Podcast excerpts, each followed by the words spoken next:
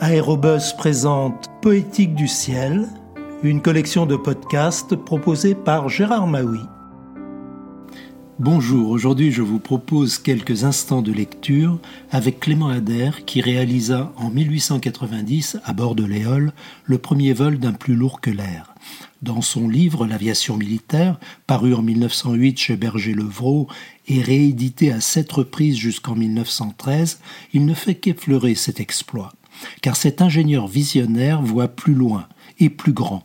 Il considère que l'aviation doit être la pièce maîtresse du système de défense d'un pays et que la France doit être la première des nations à s'équiper d'une armée aviatrice.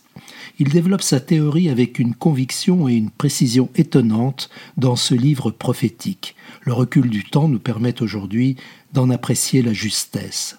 En 1990, pour marquer le centenaire du premier vol de l'Éole, cet ouvrage a été judicieusement réimprimé par le service historique de l'armée de l'air. Dans ce livre, L'aviation militaire, figure notamment la lettre ouverte que Clément Ader avait adressée au président de la République, Armand Fallière, le 12 octobre 1908. Monsieur le Président, pardonnez à un humble pionnier de la science de venir attirer votre attention sur une question considérée par tous les aviateurs comme un point d'honneur national. Il est sur toutes les lèvres et dans tous les cœurs français un désir et cette conviction que désormais la défense nationale ne deviendra effective que par le concours de l'aviation. Et nos jeunes aviateurs sont bien découragés.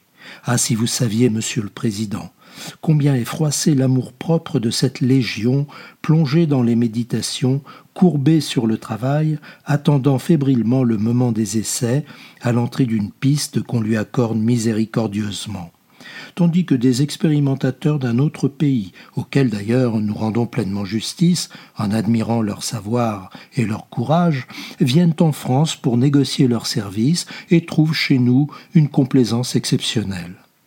En mon âme et conscience, il y a onze ans, j'aurais eu droit à une récompense nationale de un million. Spontanément, avant toute décision, je déclarais l'abandonner au profit de la création de la première école d'aviation militaire. Aujourd'hui, Monsieur le Président, je viens réclamer avec toute l'énergie d'un homme qui a vu s'accomplir une grande faute au détriment de la patrie et qui craint de la voir se renouveler, ce million qui m'était destiné pour l'employer à la fondation d'un prix national à décerner au premier aviateur français qui réaliserait un avion monté par deux officiers et capable de faire le trajet plusieurs fois répété du camp de Sattery au polygone de Vincennes en passant sur Paris, but final de mes expériences de 1897 au nom de tous les amis de l'aviation.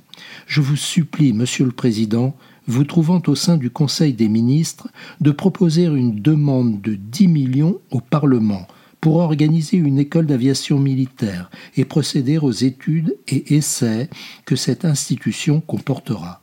Et le Parlement, oubliant les discussions de partis, s'unissant dans un élan patriotique, vous accordera tous les crédits à l'unanimité. Aussitôt après, les expériences succéderont aux expériences. Les ingénieurs, les officiers, les aviateurs s'instruiront rapidement, et le succès final sera la récompense des efforts de tous. Cependant, si par impossible la fatalité amenait des insuccès persistants, après avoir épuisé tous les dévouements, reconnu la science française impuissante, après être certain enfin que notre vieille Gaule ne sait plus forger ses armes, Oh alors, Monsieur le Président, le gouvernement devrait s'adresser à l'étranger.